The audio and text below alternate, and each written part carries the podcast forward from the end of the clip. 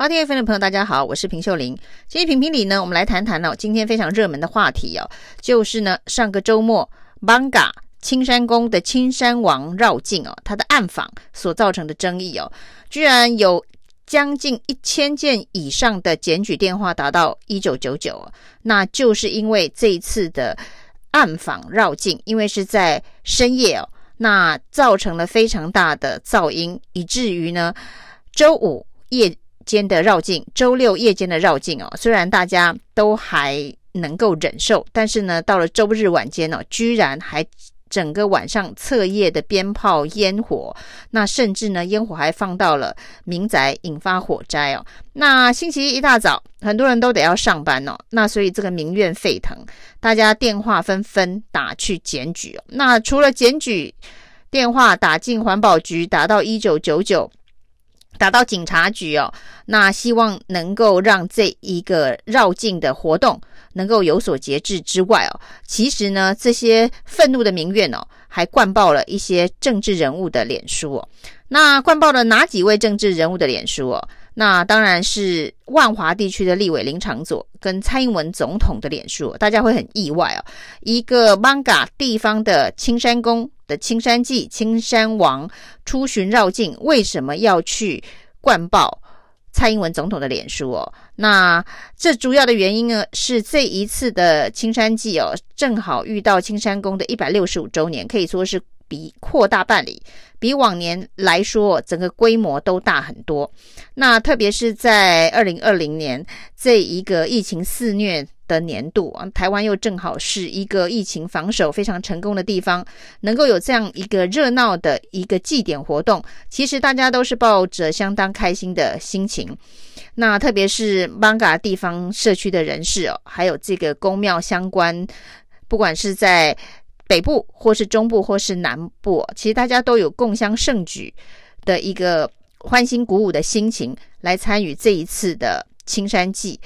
那其中呢，因为蔡英文总统加上了文化总会的大力支持哦，所以这次的青山祭的活动扩大办理。那甚至呢，还在最后一天哦，就是星期天的晚上有一场盛大的演唱会哦。那这当然主要是由文化总会所发起的，就是万华。短老的的活动哦，那当中最重要的主角呢，就是万华地区的立委林昶佐。大家都知道呢，他以前是闪灵乐团的主唱，所以呢，对于音乐季的表演是非常的有经验哦，也非常的有煽动力哦。所以呢，昨天晚上的这一场最热闹的演唱会呢，就是由林场佐担纲哦。那林场佐当然非常的嗨，所以。这一次的青山祭活动呢，林场佐也召唤了非常多的年轻人一起参与哦。那在文化总会介入整个活动扩大办理的状况之下呢，加上蔡英文总统亲自担任辅教官，过去呢青山祭是没有这么多政治人物来参与的。那蔡总统在脸书上非常开心的发了文，说呢这几天呢我们都是艋舺人啊。都是万华人、蒙甲人哦，那大家一起来到老累了。那我们可以看到，当然在疫情期间能有这样的活动，大家还是非常开心啊。那他也写到，身为文化总会的总会长，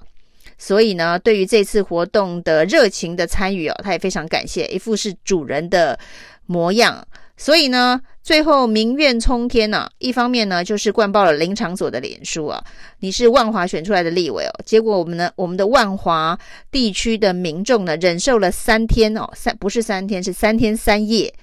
的鞭炮噪音啊。那甚至到了礼拜天晚上，今天青山宫早上宣布哦，呃，七点零六分，青山王才回。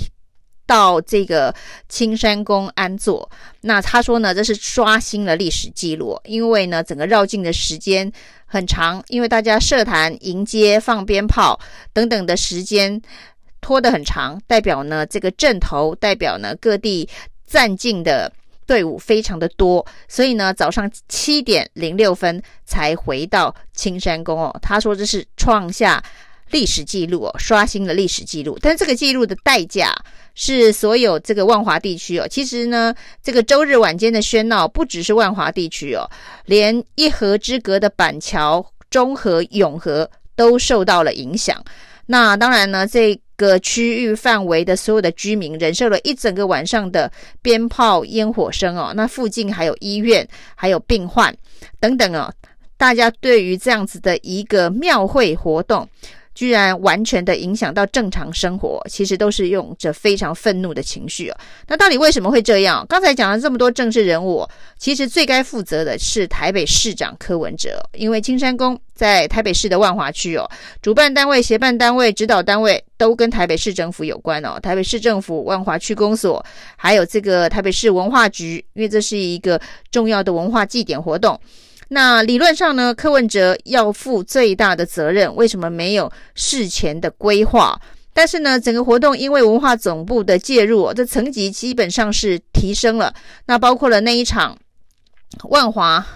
大老爷的演唱会哦，是由林长佐所领衔所主办的。那当然呢，规格也提升，所以呢，好像整个矛头焦点哦，反而转向了林长佐，反而转向了蔡英文哦。最该负起地方政府的柯文哲哦，好像在整个责任的归咎当中哦，却呃有一点点被忽略了。那当然，柯文哲也自己知道这是自己该负责的事情哦，所以他有说要好好的检讨，会建立新的 SOP，那明年不会再这个样子哦。那事实上，这个青山祭呢，包括了蓝营的政治人物马英九、蒋万安、江启臣，也都有出现在第一天的这个起轿。那其实最重头戏当然是最后的这个蔡英文总统的这个福轿。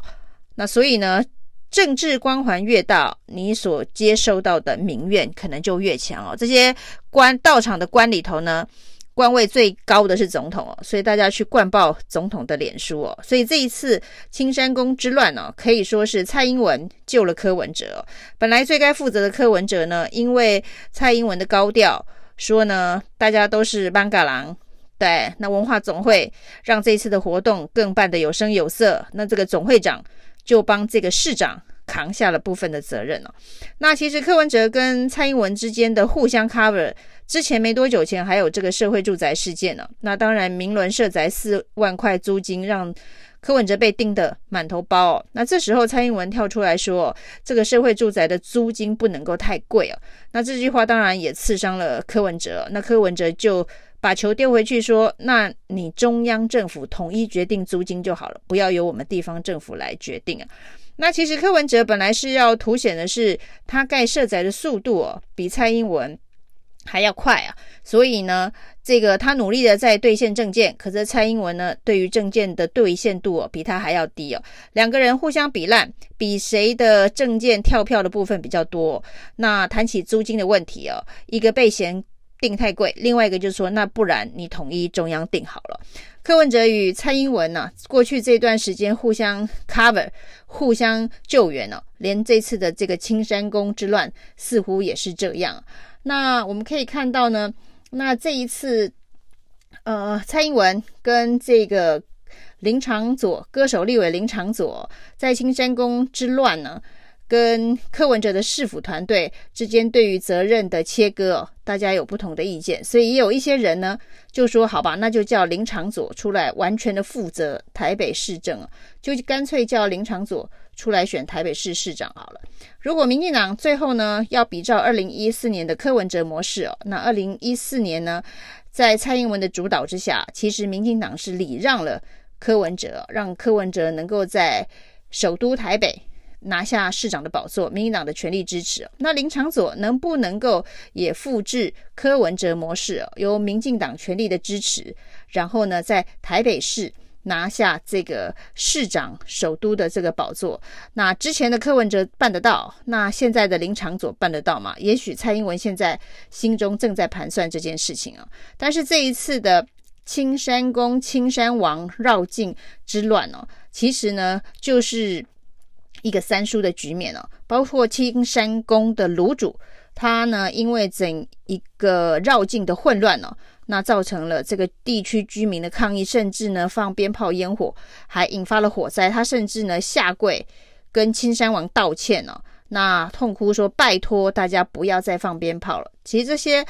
地区民众跟这个宗教活动之间的冲突，都是有管道可以沟通跟处理的。那现在搞到一个最僵局的状况哦，那这其实是三叔哦，不管是青山宫，或者是社区的居民、上班族，然后附近的病患跟儿童等等。当然呢，最倒霉的还是这些哦，本来想去蹭一些流量，蹭一些。宗教文化、宫庙文化的热度的政治人物哦，这下子哦，这个火反而烧到自己的身上来啊。不过呢，从这里哦，民党可能要去好好的思考，推林长佐出来，跟当年的柯文哲一样哦，是不是一张好牌？谢谢收听，请继续关注好好听 FM，并分享给您的好朋友。